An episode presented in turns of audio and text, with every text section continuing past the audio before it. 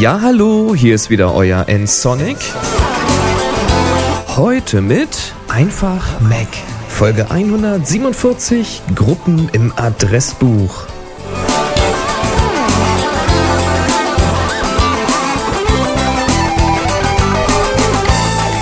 Tja, schon die Folge 147. Mensch, die 150 rückt immer näher. Tja, ich weiß noch nicht, ob ich diese 150 irgendwie anders gestalten soll oder nicht. Ein bisschen feiern. Was meint ihr? Habt ihr Lust, diese Jubiläumsfolge mit mir gemeinsam zu gestalten? Dann schickt mir doch mal eure Kommentare, Gratulation und so weiter als Audio- oder Videokommentar. Nehmt einfach ein MP3 mit eurem Rechner auf und schickt es mir an 150 at nsonic.de. Tja, wie gesagt, vielleicht wird es ja auch eine Videofolge. Also, wenn ihr mögt und könnt, dann schickt mir doch mal die Kommentare oder was auch immer als kurzen Videoclip. Vielleicht habt ihr ja auch einen kleinen Tipp. So ein, zwei Minuten vielleicht maximal. Dann nehmt ein kleines Video auf. Am besten vielleicht als Download-Link ebenfalls an die 150 at nsonic.de. Tja, ich warte einfach mal ab, was da so kommt und dann entscheide ich mal, wie die Sendung aussehen wird. Aber jetzt zu etwas völlig anderem.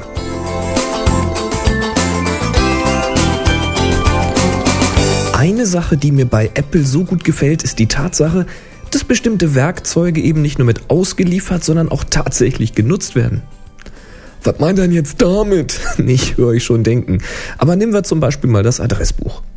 In dieser Anwendung, da trägt man ja alle seine Daten für die Kontakte ein und man kann die anschließend eben überall benutzen. Denn normalerweise benutzen die Mac-Software-Programmierer diese Daten. Klar, ich meine, in manchen Anwendungen ist es notwendig, die Adressdaten in die eigene Anwendung zu kopieren, weil eben zum Beispiel sichergestellt werden muss, dass eine bestimmte Adresse nicht plötzlich verschwindet oder gelöscht wird.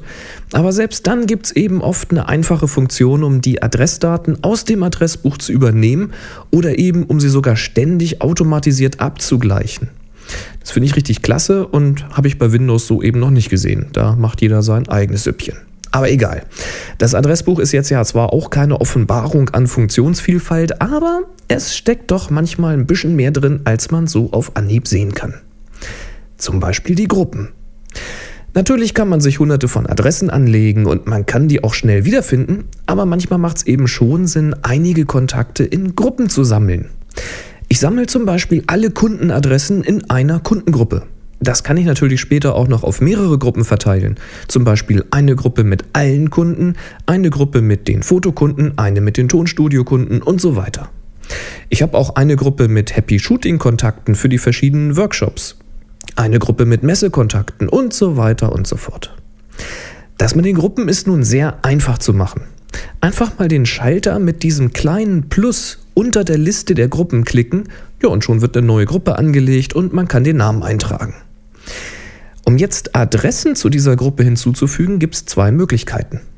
Entweder man legt eine neue Adresse an, während diese Gruppe markiert ist, dann landet die Adresse nämlich automatisch in dieser Gruppe. Oder man möchte eine vorhandene Adresse zu dieser Gruppe zuordnen. Dazu klickt man einfach oben auf die Gruppe mit dem Namen Alle, dann sucht man die gewünschte Adresse heraus und jetzt kann man sie per Drag and Drop auf die gewünschte Gruppe ziehen. Was Drag and Drop ist und wie das funktioniert, das könnt ihr euch übrigens in der Folge 126 etwas genauer anhören. Übrigens, man kann eine Adresse auch in mehrere Gruppen legen. Einfach die Adresse erneut per Drag and Drop in eine andere Gruppe ziehen. Und wenn man dann doch mal wissen möchte, in welchen Gruppen denn eine Adresse überall zu finden ist, dann wählt man einfach mal die gewünschte Adresse aus und drückt die Alt-Taste. Die findet ihr links unten auf eurer Tastatur. Tja, und schon leuchten die Gruppen, in denen die Adresse liegt, gelb auf. So kann man jetzt nämlich ziemlich schnell sehen, ob und wie man eine Adresse bereits zugeordnet hat. Apropos Alt-Taste. Diese normalen Gruppen sind ja jetzt kein großes Geheimnis. Aber wusstet ihr, dass es auch intelligente Gruppen gibt?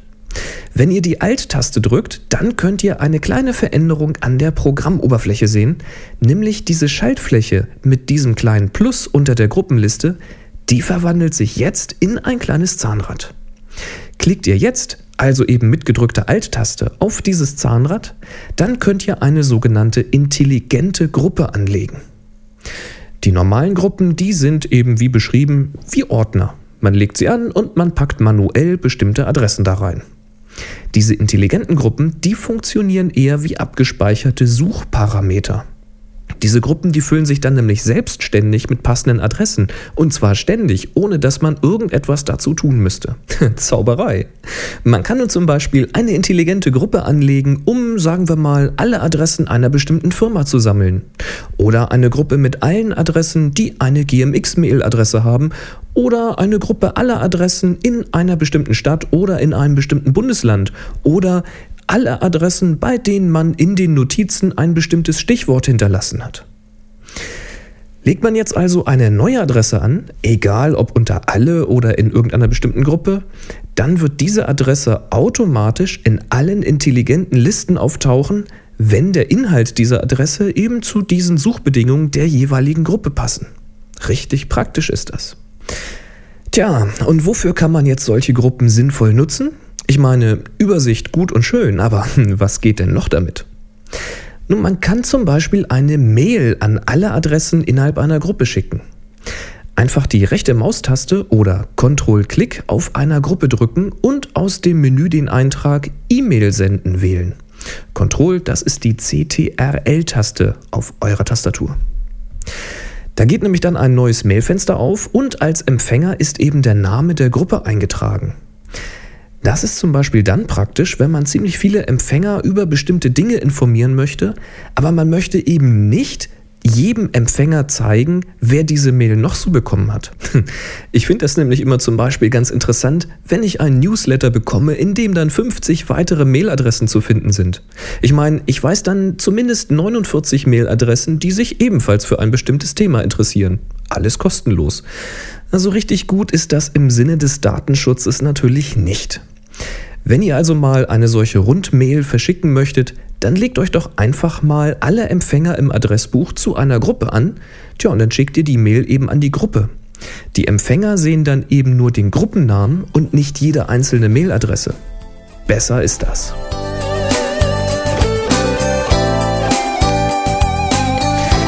Tja, was alles in so einem kleinen Adressbuch stecken kann, das ist schon interessant. Vielleicht gab es ja doch noch die ein oder andere Neuigkeit für euch. Schreibt mir doch mal einen Kommentar unter www.nsonic.de slash podcast zu dieser Folge 147 oder schaut mal bei podstar.de vorbei, sucht nach nsonic und bewertet mich dort mit einem Kommentar und klickt doch auch mal auf den Abonnieren-Button. Nsonic schreibt sich N-S-O-N-I-C. Außerdem hier nochmal der Aufruf für die 150. Folge. Wenn ihr mögt, dann schickt mir doch eure Audio- und Videokommentare an 150.nsonic.de. Am besten als Download-Link, wenn es größer wird, aber 5 bis 10 MB sollten auch so klappen. Die 150 ist als Zahl geschrieben, also 150 at nsonic.de. Tja, wenn es euch gefallen hat, dann empfehlt mich doch bitte weiter. Aber jetzt noch viel Spaß beim Ausprobieren der Gruppenfunktionen im Adressbuch und macht's gut. Bis zum nächsten Mal. Tschüss.